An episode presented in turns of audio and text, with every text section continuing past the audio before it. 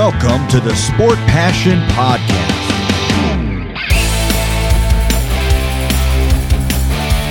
And here is your host, Lars Marendorf.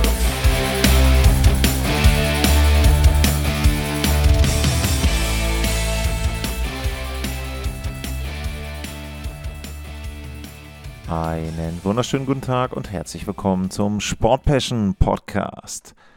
Heute geht es in die Hauptstadt der USA. Die Washington Capitals sind das Team, auf das ich in der Vorschau auf die Saison 2023-2024 blicke. Die Capitals spielen in der Capital One Arena. 18.506 Plätze gibt es dort, 1997 erbaut.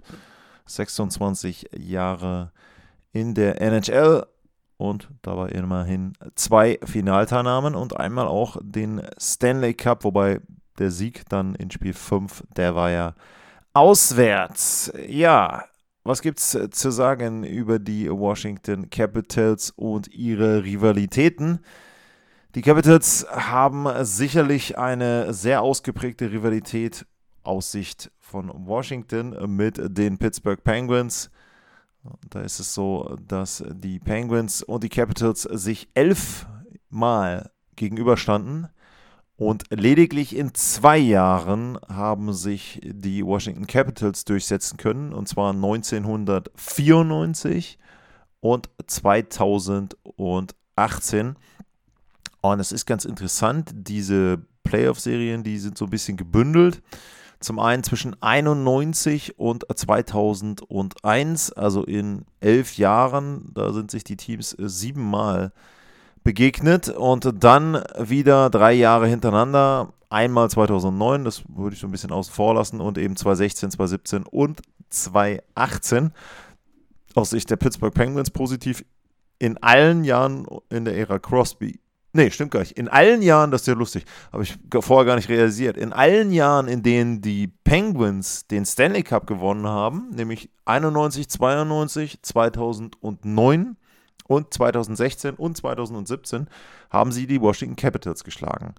Aber es heißt nicht umgekehrt, wenn sie die Capitals geschlagen haben, dass sie den Stanley Cup gewinnen, sonst hätten sie noch ein paar Erfolge mehr. Ja, ich habe gesagt, ein bisschen einseitig eben aufgrund der Bilanz 2 zu 9 aus Sicht der Capitals ist dann schon enttäuschend. Das zweite Team, gegen das die Washington Capitals sehr häufig gespielt haben, das sind die New York Rangers. 4 zu 5 lautet da die Bilanz, also etwas ausgeglichener, allerdings auch da die letzten drei Versuche, 2012, 2013 und 2015, gingen allesamt an das Team aus New York, an das eine Team aus New York und das andere, die New York Islanders. Gegen die haben die Capitals auch schon acht Serien und auch da ist die Bilanz negativ 2 zu 6. Wobei man insgesamt natürlich sagen muss, die Capitals haben auch in allen Playoff-Serien eine Bilanz von 20 zu 31. Also die ist nicht wirklich positiv. Da erklärt sich dann eben auch, dass bei den einzelnen Vergleichen mit anderen Teams dort eben dann negative Bilanzen herrschen. Ja, in der letzten Spielzeit äh, hatten die Capitals eine einen Rekord von 35 Siegen, 37 Niederlagen und 10 Mal zumindest die Chance in der Verlängerung oder im Penaltyschießen einen Extrapunkt mitzunehmen. 80 Punkte waren es dann insgesamt, nur Platz 6 in der Metropolitan, Platz 25 insgesamt in der National Hockey League. Das war sicherlich eine enttäuschende Spielzeit und man muss eines sagen, innerhalb dieser Spielzeit hat äh, Brian McLellan schon realisiert. Und zwar hat er das relativ schnell nach dem All-Star-Game realisiert. Da haben sie sechs Spiele hintereinander verloren. Und dann ja, hat er angefangen zu tauschen. Und unter anderem gingen Dimitri Orlov, Erik Gustafsson, Garnet Hathaway, Markus Johansson und Lars Eller. Markus Johansson, so ist da richtig und Lars Eller. Um, dafür kamen zumindest Rasmus Sandin und noch ein paar Draft-Picks. Das war das, was sie in der letzten Saison gemacht haben. Ne? Also immer dran gedacht, noch nicht in dieser Sommerpause. Da ist zum einen erstmal ein neuer Coach gekommen, Spencer Carberry.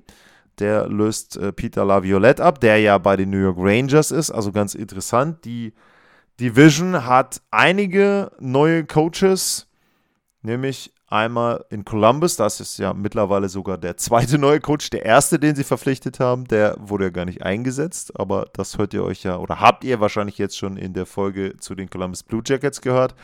Dann gibt es einen neuen Coach bei den Rangers, das ist der alte der Capitals, Peter Laviolette. Und jetzt bei den Capitals Spencer Carberry, der war drei Jahre lang in der AHL Coach der Hershey Bears ähm, oder Bears, Hershey Bears. Äh, da hat zum Beispiel früher auch mal Philipp Grubauer gespielt. Das ist das Farmteam der Capitals und ähm, dort war er eben dann drei Jahre und kennt auch einige der jüngeren Spieler bei den Capitals. Und dann war er von 2021 bis 2023 Assistant Coach bei den Toronto Maple Leafs. Das also zur Personalie hinter der Bank und dann auf der Spielerbank.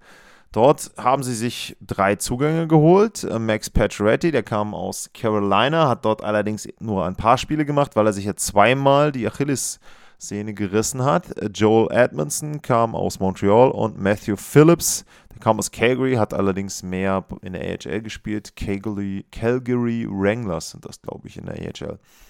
Abgänge. Connor Sheary ist jetzt mittlerweile in Tampa Bay, Greg Smith in Dallas, Connor Brown in Edmonton, Carl Hagelin ist aus der NHL raus, hat seinen Rücktritt erklärt und Matt Irvin ist in Vancouver. Ja, dann hat noch Tom Wilson einen neuen Vertrag bekommen, sieben Jahre, 45 Millionen. Da habe ich schon gesagt, der Vertrag ist mir vor allem zu lang. Zu hoch ist ja noch die eine Sache. Man kann ja sagen, ein paar Jahre bezahlt man einen verdienten Spieler gut, aber der Vertrag ist eindeutig zu lang. Aber gut, ähm, Capitals haben sich dafür entschieden. Wir schauen mal auf ein paar der Zahlen in Washington. Die erklären dann auch, warum es mit den Playoffs nichts wurde. Platz 18, wobei, Moment, muss man einmal hier rüber scrollen. Sorry, Platz 20 bei den geschossenen Toren, Platz 18 bei den Gegentoren, Platz 18 beim Corsi-Wert, Platz 19 bei den Torchancen, alles mittelmäßig. Dann schauen wir mal auf die. Wo habe ich denn die Schussquote? Die Schussquote Platz 17, die Safe Percentage Platz 21, also auch das alles eher Mittelmaß. Powerplay nur Platz 16, Penalty Killing war noch okay. Platz Nummer 11, also insgesamt durchwachsen, eher unteres Mittelfeld und damit waren die Capitals dann einfach nicht gut genug, um die Playoffs dort zu erreichen ja, habe es eben erwähnt, sie haben sich ein paar Spieler geholt, aber nicht wirklich etwas umgebaut. Und wenn man sich den Kader der Capitals anschaut, dann ist da allen voran Alex Ovechkin zu nennen. Der wird 38 am 17. September, beziehungsweise wurde 38 am 17. September, wenn die Folge ausgestrahlt wird dann ist der schon 38. TJ Oshie ist 36, Niklas Backstrom 35, John Carlson ist 33, Kuznetsov 31 und Tom Wilson ist auch schon 29. Und tja, da muss man eben sagen, viel haben sie da nicht gemacht. Sie haben sicherlich auch versucht, die Offensive irgendwie zu verstärken in der Offseason. Auch das ist nicht gelungen. Ein großer Kandidat war ja wohl immer Evgeny Kuznetsov, den konnten sie nicht tauschen. Ovechkin hatte in der letzten Saison 42 Tore. Aber dahinter war dann Dylan Strom mit 23 und das war dann eben auch sozusagen das, was an richtig großer Offensivkraft bei den Washington Capitals war. Danach äh, folgen dann eben, Moment, jetzt gucken wir hier mal rein, danach folgt TJ Oshie mit 19 Toren, Connor Sheary 15 und so weiter. Sie haben sicherlich einige gehabt, die haben zweistellig getroffen, ja, aber insgesamt ist das dann zu wenig. Jetzt kann man natürlich sagen, ja, Tom Wilson nur 33 Spiele, dafür aber 13 Tore. Das wäre vielleicht auch eine Saison, wo er in Richtung 30 Tore dann unterwegs gewesen wäre. Aber wie gesagt, er war eben nicht mit dabei und die Washington Capitals dann auch in der Offensive, denke ich, enttäuschend. Wie sieht es denn für die nächste Saison aus? Wenn ich da reinschaue, erste Reihe, Kuznetsov als Center, Ovechkin, und äh, Tom Wilson, das ist solide. Ovechkin ist ja nun immer noch auf der Jagd nach dem Rekord von Wayne Gretzky. 822 Tore hat er bisher, 894 kann er erreichen. Auf jeden Fall kann Ovechkin eine neue Bestmarke aufstellen, was die Powerplay-Tore betrifft. Bei seinem nächsten Tor wäre er der erste Akteur in der Geschichte der NHL mit 300 oder mehr oder mit 300 Powerplay-Toren. Es werden dann sicherlich noch ein paar dazukommen. Ähm, ja, wenn man sich diese erste Reihe anguckt, das ist wie gesagt in Ordnung, wobei auch da, also Kuznetsov bekommt 7,8 Millionen und hat 55 Punkte abgeliefert. Das ist nicht gut, wenn man das Kosten-Nutzen-Verhältnis dort be betrachtet. Also Kuznetsov letzte Saison eher wieder schlecht unterwegs. Da ist vielleicht die Hoffnung mal wieder, dass ein neuer Coach ihn so ein bisschen beleben kann. Zweite Reihe, Dylan Strom, äh, Anthony Mantha und TJ Oshie. Oshie hat auch nur 58 Partien gemacht, ich habe es erwähnt, ist 36. Ja, ist sicherlich auch ein guter Spieler, wenn es richtig gut läuft. Auch da wieder 30 Tore möglich. Aber er ist eben auch älter. Bei Mantha ist es so, der ist mittlerweile auch schon ähm, ja, aus seinem Talentestatus raus. Der hat nie so richtig bewiesen, außer dass er groß ist, dass er auch ein richtiger Power Forward ist. Vertrag läuft aus im nächsten Sommer, also auch da ist ein richtiges Fragezeichen dahinter. Der muss einfach mehr zeigen, wenn er selber auch nochmal einen neuen Vertrag haben möchte. Das kann natürlich ein Vorteil sein für die Capitals, immer einen guten Contract hier von einem Spieler zu haben. Aber auch da habe ich so langsam meine Zweifel, denn das, was er mal versprochen hat, das konnte er bisher noch nie so richtig einlösen. Dritte Reihe mittlerweile angekommen, Niklas Backstrom, auch er halbe Saison verpasst. Wir hoffen jetzt, dass er zumindest mit seiner Hüfte jetzt wieder richtig gesund ist, aber wie gesagt, 35 Jahre.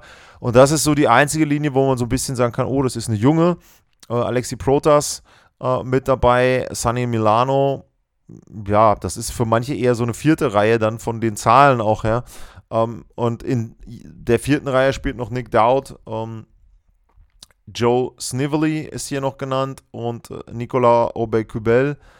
Ähm, das ist alles eher so durchwachsen. Ähm, Conor McMichael wäre noch einer, der auch als ein, ein Rookie nochmal richtig ähm, vielleicht was zeigen kann. Auch bei ihm ist es so, nächste Saison im Sommer Restricted Free Agent. Uh, vielleicht ist bei ihm die Chance, dass er spielt. Ihr fragt ja immer, wie gesagt, nach Rookies. Ähm, Beck uh, Mellonston, uh, würde ich da sagen. Der hat auch im letzten Jahr neun Spiele gemacht. Auch das ist jemand, wo man vielleicht sagen kann, okay, der schnuppert sicherlich mal rein, weil ich glaube, auch diese dritte, vierte Reihe, das ist noch nicht eingespielt, das ist noch nicht festgezurrt da und da gibt es sicherlich noch einige Möglichkeiten, dass die Capitals da irgendwas versuchen. Also sie werden weiterhin versuchen zu tauschen, vielleicht vorne Evgeny Kuznetsov, das wäre ein Jade-Kandidat, ja, aber ansonsten ist da nicht so viel möglich und das reicht, um Ovechkin so halbwegs zu unterstützen, aber es reicht eben nicht mehr, um in Richtung Playoffs wirklich anzugreifen. Jetzt habe ich fast vergessen, bei den Offensivreihen Max Pacioretty mit zu erwähnen. Da wird im Moment gesagt, dass er frühestens im November eingreifen kann. Auch da ist es so, da muss man komplett abwarten. Der hat zweimal Achillessehnenriss gehabt. Der Deal sicherlich ist gut aus Sicht von Washington, dass man eben kein Risiko hat mit Pacioretty. Aber ja, man darf jetzt auch nicht viel erwarten. Also wenn er in irgendeiner Form wieder zurückkommt und regelmäßig spielen kann, glaube ich, wäre das schon sensationell. Äh, viel mehr würde ich jetzt erstmal nicht einplanen aus Sicht der Capitals. Wäre ein Bonus, ganz klar. Aber das ist natürlich dann auch so ein bisschen, wenn deine Offensive daran hängt, dass ein Spieler, der kurz vor der Invalidität steht, was man ja dann so sagen muss, dir die Dynamik im Angriff dann irgendwie retten soll. Also das ist dann auch ja etwas, worauf man sich überhaupt nicht verlassen sollte. Die Verteidigung, da wird auch viel davon abhängen, wie gesund die ist. Martin äh, Fairvary ist okay im Paar mit John Carlson. Der hat 29 Punkte gehabt in 40 Spielen, also auch da hochgerechnet wäre das okay. Der hatte das Pech, ich meine, er hat sich, hatte ja die Verletzungen am Schädel, dass er dann einen Bruch hatte einen Puck, glaube ich, gegen bekommen hatte ich mich da richtig dran erinnere. Sehr interessant äh, wird sicherlich Rasmus Sandin sein. Der hat in der letzten Spielzeit bei Toronto angefangen, kam dann nach Washington, hat dort eben auch schon ein paar Partien gemacht und auch der ist Restricted Free Agent im nächsten Sommer. Kann sich also da auch richtig empfehlen für einen Bridge-Deal dann wahrscheinlich. Und er ist auch mit 23 jemand, der gute Spielzeit bekommen wird. Fairvary ist auch 23. Also die beiden in der Verteidigung zumindest schon mal so die nächste Generation bei den Washington Capitals. Äh, Nick Jensen als Partner es passt, glaube ich, auch ganz gut. Veteran, junger Spieler, das passt. Joel Edmondson, Trevor Van Riemsdyk, auch das ist eben okay. Das ist jetzt auch, aber dann, glaube ich, auch vom Tempo her nicht mehr überragend. Ähm, es ist einfach alles nicht mehr oberste Klasse. Ovechkin macht noch seine Tore, der kann auch wieder 50 Tore machen, wenn es gut läuft. Aber ansonsten sehe ich aktuell bei den Washington Capitals keinen, der irgendwie zur obersten Riege der NHL-Spieler gehört. Das muss man einfach so deutlich sagen. Darcy Kemper ist ein Stanley Cup-Sieger, hat auch letzte Spielzeit in Ordnung gespielt. 2,87 der Gegentorschnitt, 90,8 die Fangquote. Das ist nicht komplett ausgesetzt, aber eben Bilanz 22 zu 26. Er ist auch schon 33. Ähm, Charlie Lindgren ist der Backup, da waren die Zahlen nicht gut, über 3 und unter 90 die Fangquote sind eben dann nicht gut, wobei der hat eine positive Bilanz gehabt, was die Siege betrifft, also auch interessant. Ja, es ist insgesamt eben so, dass die Washington Capitals einfach ein Team sind. Da hatte ich auch in der letzten Saison ja auch mal ein paar Fragen zu. Also Spencer Carberry bekommt da keine einfache Aufgabe. Im Grunde ist der Balanceakt, die Mannschaft so gut zu halten, dass Ovechkin idealerweise übernächste Saison den Rekord von Wayne Gretzky bricht. Aber eben mehr auch nicht. Also man kann jetzt ja nicht auch dann alles irgendwie verkaufen. Man kann nicht versuchen, sie kommen ja auch nicht so ohne weiteres an Draftpicks ran. Also das ist eben so das Problem. Die Capitals bleiben Mittelmaß aufgrund der Situation um Ovechkin und können dadurch eben auch keine hohen Draftpicks sich dann erarbeiten, beziehungsweise verlieren sozusagen. Äh, denn wenn sie eine schlechte Bilanz hätten, gäbe es natürlich eben dann am Ende be bessere Draft-Picks. Also das ist eine Zone, wo du nicht sein möchtest, aber auch irgendwo verständlich. Ich habe es auch einmal erklärt. Natürlich, wenn eine Franchise die Chance hat, den besten Torjäger in der Geschichte der NHL zu bekommen, und das wäre Ovechkin ja, wenn er dann eben Tor Nummer 895 macht, dann musst du diese Chance ergreifen. Ähm, natürlich, auch das will ich hier nicht unerwähnt lassen, ist die ganze Situation um Ovechkin sehr unschön, muss ich sagen, aufgrund der politischen Gegebenheiten um ihn herum. Da braucht ihr nur mal auf seinen Instagram-Feed schauen. Ich glaube, das Foto ist da immer noch drauf. Also ja, es ist nun mal so, wie es ist. Äh, das ist bei manch anderem russischen Spieler auch noch ähnlich. Deswegen freut euch über die Tore, freut euch über den Spieler. Das habe ich bisher auch gemacht. Und ansonsten ja, muss man da auch nicht allzu viel Werbung dann für machen. Und zu den Capitals insgesamt ist eben, wie gesagt, für mich ein Team, was, wenn es megamäßig läuft und alle gesund sind und alle eine Karrieresaison spielen, vielleicht nicht Ovechkin, dann kann es was mit den Playoffs werden. Aber ansonsten sind sie irgendwo vielleicht auf 5, 6, sieben in der Division. Äh, ich glaube eher auf fünf oder sechs, weil ich die Blue Jackets und die Flyers da noch schlechter sehe. Aber viel mehr ist da nicht drin. Wie es geht, wie man vielleicht auch on the fly so einen kleinen Rebuild haben kann, das haben die alten Erzrivalen aus Pittsburgh gezeigt, aber dafür war dann eben in Washington vielleicht nicht genug Kreativität da, aber du musst natürlich auch immer jemanden haben, der mit dir tauschen will. Und das war jetzt bei den Capitals nicht so. Was ich gut finde, will ich auch nochmal erwähnt haben, dass man während der Saison einfach realisiert hat, im letzten Jahr, wir sind nicht gut genug für die Playoffs, wir tauschen. Vielleicht ist das in dieser Saison auch noch so und manchmal hat man ja da auch Glück, manchmal kriegt man ein super Talent dann, beziehungsweise auch Spieler, die passen und dann sind die Capitals vielleicht auch nochmal in der Lage, mit Ovechkin und Backstrom und Carlson die Playoffs zu erreichen. Das war meine Vorschau auf die Washington Capitals. Und in der nächsten Ausgabe geht es weiter mit den Carolina Hurricanes, vorletztes Team in der Metropolitan Division. Die spielen in der PNC Arena in Raleigh. Und ansonsten gilt wie immer, wenn euch der Podcast gefällt, dann sehr gerne abonnieren und sehr gerne bewerten. Auch bei iTunes zum Beispiel, bei Spotify habe ich es schon gesehen jetzt. Gibt es mittlerweile, glaube ich, auch so eine Funktion, haben einige auch genutzt, wo ihr da auch die einzelnen Folgen bewerten könnt und dort loben könnt, wenn ihr das möchtet. Auch gerne Kritik, also atlas-mar, info at sportpassion.de. Auch die Adressen kennt ihr. Und ansonsten für heute vielen Dank fürs Zuhören, bleibt gesund und tschüss.